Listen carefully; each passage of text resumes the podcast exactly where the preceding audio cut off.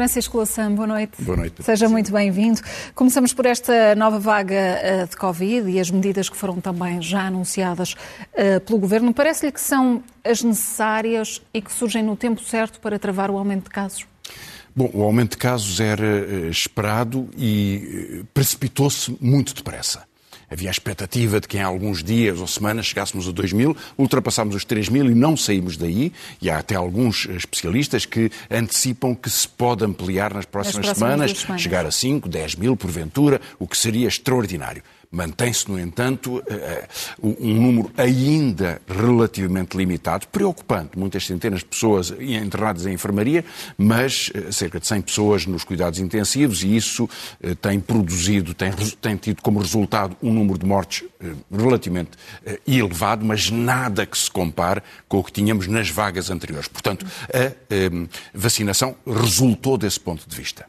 Ehm, agora, eh, há sinais de alarme, eh, nomeadamente esta, esta variante Omicron, que hoje ao fim da tarde teve a sua, o seu batismo, ehm, e que, começando a aparecer na Europa, dará eh, a indicação, se de facto se vier a confirmar, e saberemos isso numa semana ou duas, que é muito mais contagiante, será a nova. Eh, a nova eh, um novo foco de preocupação. Sim, a nova estirpe é? que se pode tornar, tornar dominante.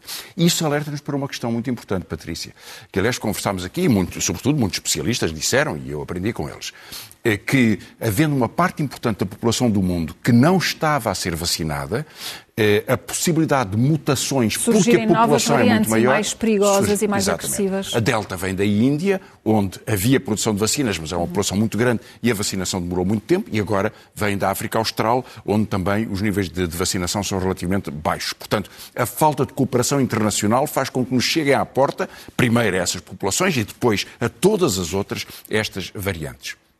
As medidas que o Governo eh, apresentou neste contexto eh, são razoáveis, provocaram até reações excessivas Há hoje um artigo do, do, do, do, representante das companhias aéreas dizendo que o Welcome to Coreia do Norte, Sim. pelo facto de se pedir uh, um, teste, um, teste, coisa que só Portugal está a fazer agora e amanhã ou depois todos vão fazer, não, há, não vai haver nenhuma diferença desse ponto de vista. É, parece, parece uma medida bastante razoável, parece razoável uh, a necessidade de ter máscaras uh, nos espaços fechados, parece razoável aumentar a testagem, acelerar a vacinação com as doses de reforço. É discutível e veremos o que dizem os nossos especialistas, outros já deram algumas indicações, mas com muito cuidado sobre a utilidade da vacinação para as crianças. Uhum. Em 18 mil pessoas, houve 5 crianças que foram vítimas do Covid-5 e todas elas por razões que acrescentavam ao Covid alguma fragilidade de saúde muito, muito acentuada. Portanto, as crianças parecem razoavelmente bem protegidas. E não está provado que o facto de termos a vacina impeça que, se, que, sejamos transmissores e, portanto, mesmo isso eh, não conta. Claro que há aqui um aspecto de tranquilidade pública. E é aquilo que leva o governo a inclinar-se para vacinar as crianças, porque os pais ficarão mais, mais, com, mais, mais tranquilos. Eh, há, no entanto, neste conjunto, uma eh, questão que me parece muito problemática. Que é qual? Que é a semana de contenção em janeiro. Para, para, evitar um janeiro trágico, como disse bem, António Costa. Bom, mas Será também um período de campanha eleitoral? Eh, sim. Eh, bom, seria de evitar de todo que o Governo fizesse qualquer cálculo sobre a gestão da pandemia que tivesse em conta a sua disputa eleitoral. Espero que não o faça, porque isso, aliás, ribombaria contra, contra o país e contra o Governo em particular. Espero que isso não aconteça. Mas não é por razões eleitorais que eu estou a, a temer esta semana é porque ela é daqui a seis semanas. Daqui a cinco semanas, na verdade, chegaria à sexta semana. Ora bem, não é mais sensato se antecipamos que vai haver um grande aumento de contágios com as festas natalícias e com o movimento no mês de dezembro, não era mais sensato tomar algumas medidas porventura difíceis, ou ir monitorizando de 15 para a 15 dias. Para evitar excessos nesses períodos. Para, para ter eh, regras de cautela que certamente serão bem aceitas pela população. Há um grande cansaço sobre as medidas Covid. E o pior que se pode fazer nisto é desdizer o que já se disse sem bases. A vacina funcionou? Funcionou. É preciso reforçá-la? Sim ao fim de 5 ou 6 meses ou 4 meses, começa a diminuir o número de anticorpos, o que exige que haja mais cautela, porque as pessoas não estão bem protegidas? Absolutamente. Mas o que não se pode fazer é dizer, bom, dezembro é um mês em que, com alguma prudência, se deve voltar à vida normal e depois a seguir há uma, eh, digamos, um, um jejum de contactos por uma espécie de confinamento implícito, ou teletrabalho obrigatório, coisas, enfim, com medidas impositivas. Se, se a antecipação dos efeitos destas cinco semanas até lá é que isso se tornará obrigatório, então seria um enorme fracasso não começar já com medidas mais cuidadosas. E eu creio que nisso este cálculo do governo é um pouco eh, esperamos uh, secretamente que tudo corra bem e se correr mal, então temos ali aquela medida para mostrar que somos fortes. Não deve ser assim. Não vejo nenhuma razão para que seja assim e acho que a prudência exigiria eh, a antecipação de, de, de, medidas sem este eh, recurso a uma decisão para um mês e meio. Eh, conhecidas estas eh, medidas e já debatidas estas medidas, importa olharmos também, Francisco vamos até à zona uh, virtual, para a evolução e para a situação do Serviço Nacional. Uh, para prosseguirmos do, o que temos conversado tantas vezes, Essa evolução Patrícia. do Serviço Nacional de Saúde, começamos pelas horas extraordinárias. Sim, eu já, é já, já tinha dado agora? uma indicação sobre isso. Uh, tínhamos 11 milhões e meio de horas extraordinárias em 2018. A projeção, ainda é uma projeção, é de mais de 20 milhões de horas extraordinárias em 2021. Veja, não chega a duplicar, mas é um aumento enorme. Uma parte disso, é preciso descontá-la, porque é a contratação de enfermeiros e outros profissionais para eh, os centros de, de, vacinação de Covid. E isso tem um peso significativo. Mas o grande salto, em 2020 já tínhamos Covid, eh, não tínhamos vacinação, mas já tínhamos Covid.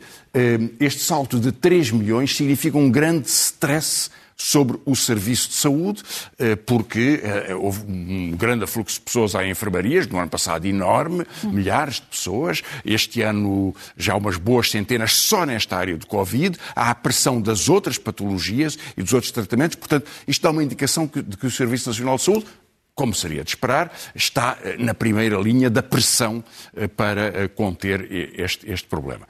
E os outros dois, dois gráficos mostram-nos o efeito que isto tem, o significado que isto tem sobre as fragilidades do sistema de saúde. O gráfico que vamos ver a seguir, que, que vamos, assim que a realização o puder pôr, é sobre a comparação da proporção de enfermeiros para médicos. Em Portugal nós temos, eh, no, Serviço Nacional de Saúde, cerca de 29 mil médicos, incluindo os que estão a fazer uh, o treino de especialidade, uh, e cerca de 50, um pouco menos de 50 mil enfermeiras e enfermeiros. A média na União Europeia, na OCDE, dos países mais desenvolvidos, é o dobro desta proporção. Bom, e veja, a Alemanha é mais do que a média, França mais ainda, Bélgica mais ainda, bom, e o Japão, o Japão? é três vezes, é, é, mais do que três vezes a, a proporção portuguesa. Claro que são formas de organização do serviço de saúde diferentes, no Japão certamente.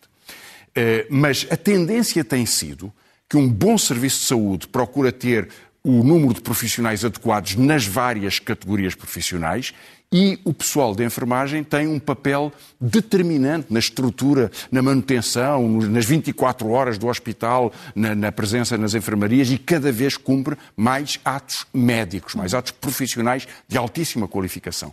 Portanto, se a média em Portugal se aproximasse da média dos países com os quais nos comparamos, faltariam, eh, neste caso, 40 e tal mil eh, enfermeiros. Eh, e, na verdade, nós sentimos essa dificuldade. Contratações a quatro meses, imigração de enfermeiros, milhares de enfermeiros e enfermeiras que imigraram ao longo do tempo. Portanto, temos um problema num dos corações do Serviço de Saúde, que é a enfermagem. E, finalmente, o último gráfico mostra-nos, eu tenho vindo a chamar a atenção para a evolução ao longo do tempo, em relação a 2022, comparando com janeiro, em fevereiro tínhamos perdido 18 médicos, agora perdemos 799 médicos já e provavelmente chegaremos a novembro e dezembro já muito próximo dos mil médicos. Uma parte por eh, aposentação, E uma parte porque abre um novo Hospital da Luz em Leiria, naturalmente há uma pressão sobre o Hospital de Leiria, enfermeiros e médicos são contratados. E, portanto, esta degradação lenta da capacidade profissional, falta de enfermeiros, diminuição do número de, de médicos para, para responder à estrutura de um serviço tão pressionado. É necessário mostra... esse reforço no, no Serviço é uma questão Nacional decisiva. de Saúde. É uma questão decisiva. Caso isto não seja uma das prioridades da democracia, a democracia é isto. É dar às pessoas a segurança da sua vida, a segurança dos seus familiares. E que isso seja um aspecto eh, desprezado pelo governo, que, que olha para isto todos os meses. É uma espécie de maldição do serviço de saúde que estamos sempre a perder. Eh, é muito preocupante e eu creio que é bom que nas eleições já haja uma discussão sobre isto, que percebamos que tem que haver um grande esforço do país, que é um esforço orçamental, para carreiras profissionais é preciso pagar melhor, é preciso ter outras estruturas, é preciso construir hospitais que faltam, é uma grande prioridade. E perante esta, este cenário que tem, que tem estado a, traçar, gostava de ouvir a sua, a sua opinião sobre aquela uh, polémica relativa às declarações da Ministra da Saúde. Considera que, que foi mal interpretada? Bom, a ministra pediu desculpa com, com humildade e. E colocou um ponto e, final no assunto. Eu creio que sim, eh, do ponto de vista dela. A ministra sabe perfeitamente que os profissionais de saúde estão pressionados e são obrigados a trabalhar para além dos limites aceitáveis. Uhum. Sabe que fazem tudo o que podem. Eh, e eh, está nesta situação em que não lhe é permitido ter uma política de contratação. Estou certo que a Ministra percebe isto exatamente. Até porque tem um conceito sobre o Serviço Nacional de Saúde que é moderno, que é, que é adequado. Agora, ela faz parte de um governo que ofereceu aos profissionais de saúde 500 horas extraordinárias. 500 horas extraordinárias é mais de 10 horas por semana. Mais de 10 horas a acrescentar o horário completo.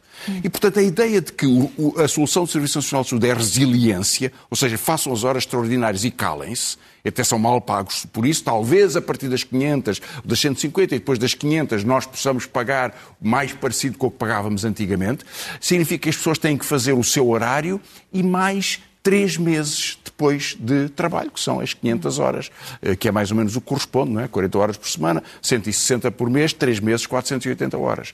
E, portanto, é, é, é a resiliência que o Governo impõe e que a Ministra teve ali que interpretar é uma tragédia do ponto de vista da organização das relações humanas.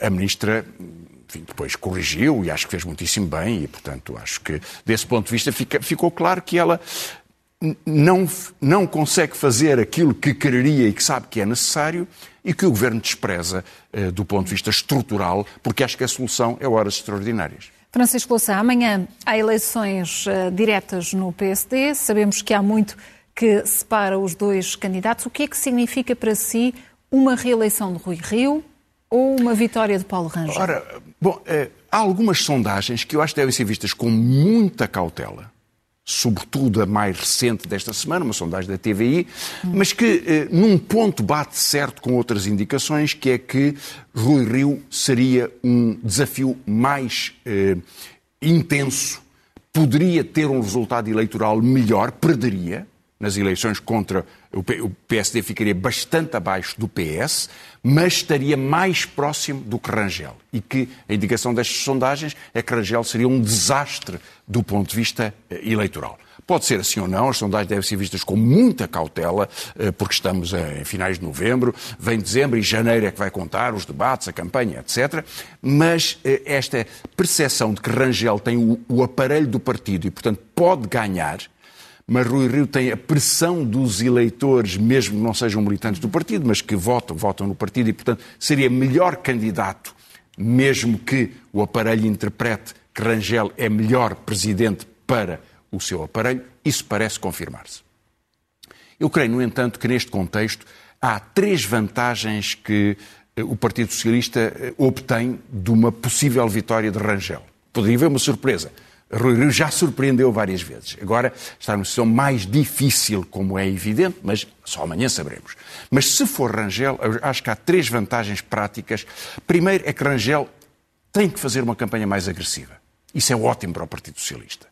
Porque disputa melhor o centro, e tem Rangel, que é mau em campanhas eleitorais, foi péssimo na campanha que conduziu nas eleições europeias, mas é forçado a mostrar a sua identidade, o que o leva a cometer este tipo de erros.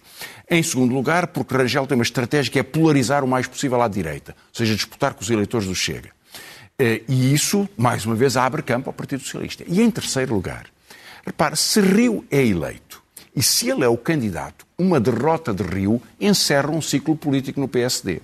Mas se Rangel é o candidato, o ciclo político de Rangel encerra-se dois meses depois dele ser o representante ungido pelo pacismo e pelo cavaquismo.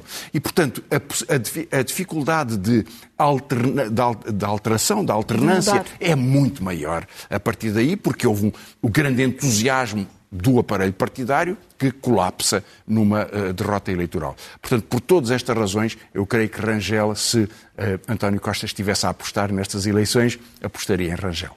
Hum. E se o Francisco Louçã tivesse que fazer uma aposta para o que vai acontecer amanhã? Eu acho que, eu acho que é muito provável que Rangel ganhe. Hum. Eh, pelas indicações que aparecem, mas eu não conheço muito bem a estrutura interna, só conheço em termos, em termos, públicos, não é? Eh, eh, só digo é que Rui Rio já provocou duas vezes vitórias que não eram muito esperadas. Agora parece estar numa situação mais difícil. Francisco Louçã, vamos olhar também para, para este que foi o, o último plenário da, desta legislatura. Esta foi, de resto, uma semana de uma maratona de, de votações no Parlamento. O que lhe pergunto é se em algumas destas votações foram dados sinais para a campanha eleitoral. Sim, e para a vida política em Portugal em geral. Bom, primeiro, eh, a eutanásia chegou, a lei da eutanásia chegou a Belém. Há uma indicação hoje num jornal de que fontes de Belém dariam a entender que o Presidente iria vetar coisa que não seria muito compreensível face ao que ele disse até agora. Ele disse até agora que não poria as suas convicções pessoais ou religiosas eh, como determinante da questão política, tinha uma questão constitucional, o Tribunal indicou o que é que queria ver corrigido, o Parlamento corrigiu e, portanto, eh, seria difícil de antecipar essa decisão. Eh, o Parlamento votou a gestação de substituição, me parece uma posição muito razoável, o caso de uma mulher que, por razões médicas, não tenha útero e, portanto, possa ter uma substituição de gestação em condições, naturalmente, que respeitem as duas, as, duas as, as pessoas em causa.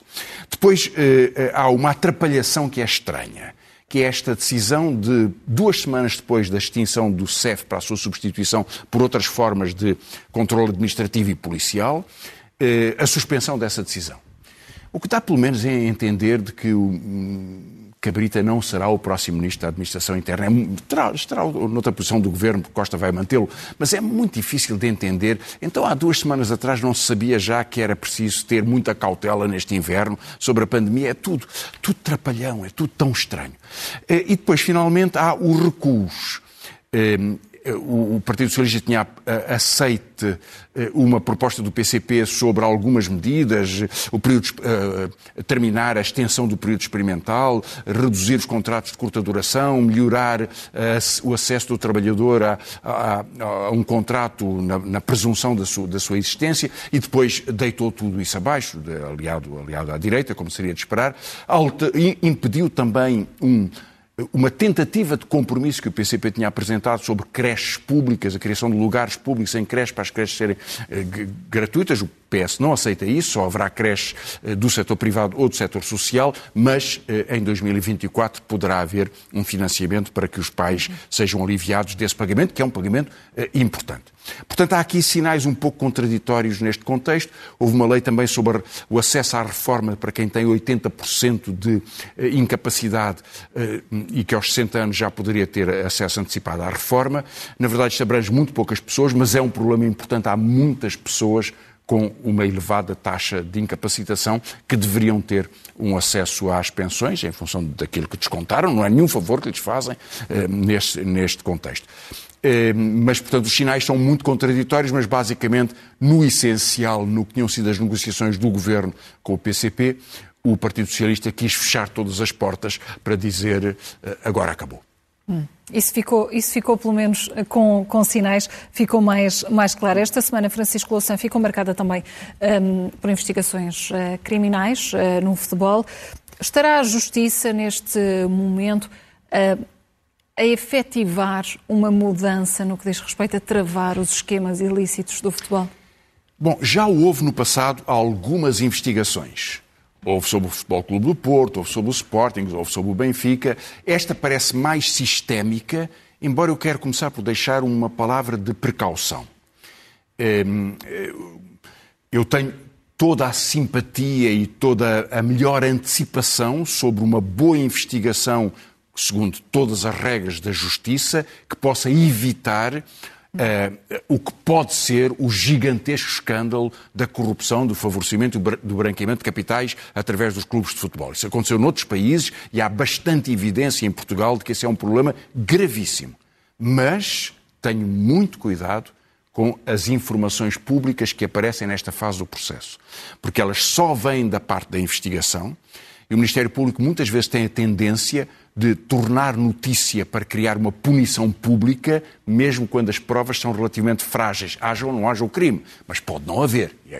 E as informações muitas vezes desaparecem ao longo do processo. Admitindo que nós temos aqui um trabalho de investigação com consequência Parece ser o caso, porque uh, Rui Pinto tem vindo a dar informações à, às autoridades judiciárias portuguesas, já deu a autoridades uh, de outros países que usaram com grande eficiência essa, essa informação. Portanto, admitindo isso, é um mundo enorme, porque não só são todos os grandes clubes, uh, o Porto esta semana, o Benfica já foi há, há umas semanas, há uns meses atrás, uh, o Sporting, o Braga, o, Braga, o Vitória, Guimarães, o Tondela, enfim, clubes médios também neste contexto. Portanto, é um, é um sistema em que, é, que, que demonstra ou que sugere que as comissões que são pagas muitas vezes são por hipervalorização dos preços, como uma forma de transferência de recursos e de branqueamento de, de, de dinheiro, na, na verdade. Eh, num dos debates que houve aqui na, na, na SIC Notícias, eh, foi, foi dito que o total do, do, das transferências, das comissões em transferências de futebol no ano passado foi de 650 milhões de, de euros. É uma verba gigantesca. Claro que depois há um ou dois casos de aqueles jogadores, são mais de 100 milhões, mas depois vamos somando 10 milhões aqui, 17 ali, por jogadores, aliás, que, não, que depois se percebe que não têm nenhuma carreira. Hum, terá sido azar ou será que era verdadeiramente uma inflação destes preços? Isto conduz, aliás, a que o futebol vá cada vez mais aumentando estes valores. É claro que é um espetáculo muito valorizado, mas é um jogo financeiro acima de tudo.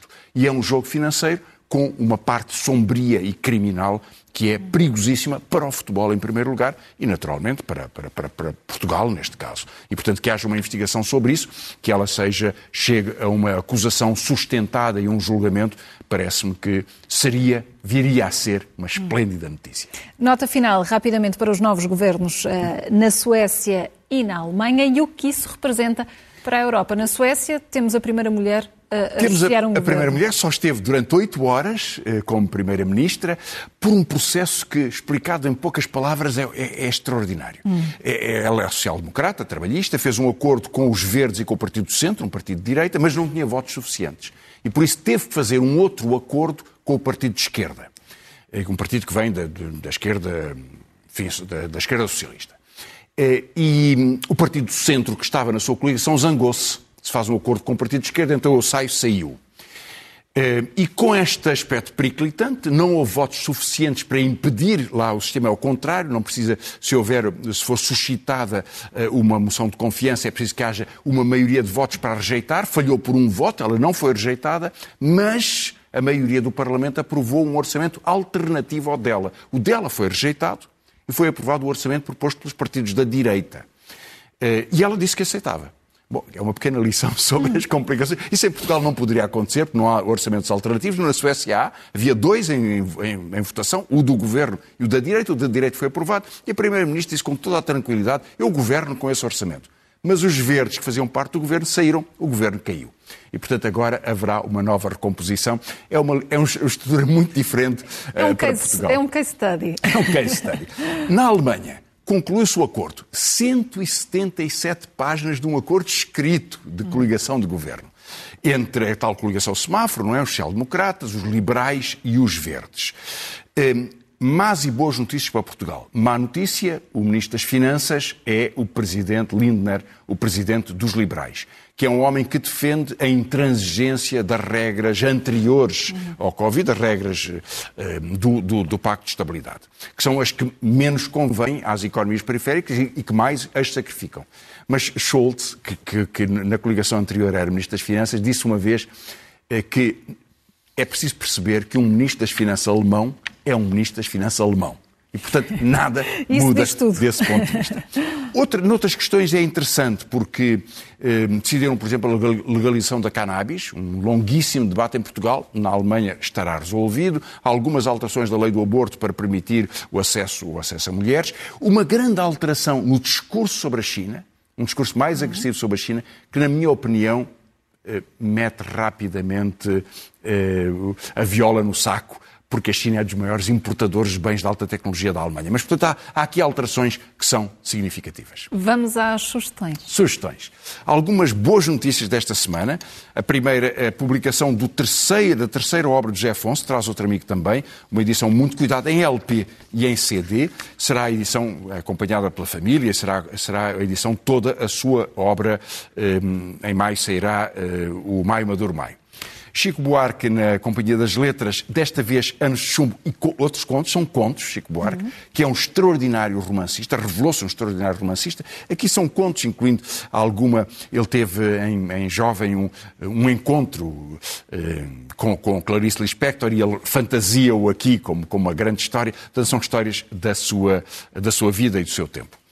Eh, na Relógio d'Água de eh, Jaimília Pereira de Almeida, Os Gestos, um conjunto de, é um conjunto de eh, fotografias, de retratos, de pequenos textos sobre o seu regresso eh, à, sua, à, sua, à sua terra, as suas viagens, sobre a sua vida, sobre apontamentos que ela vai encontrando, eh, textos escritos notavelmente.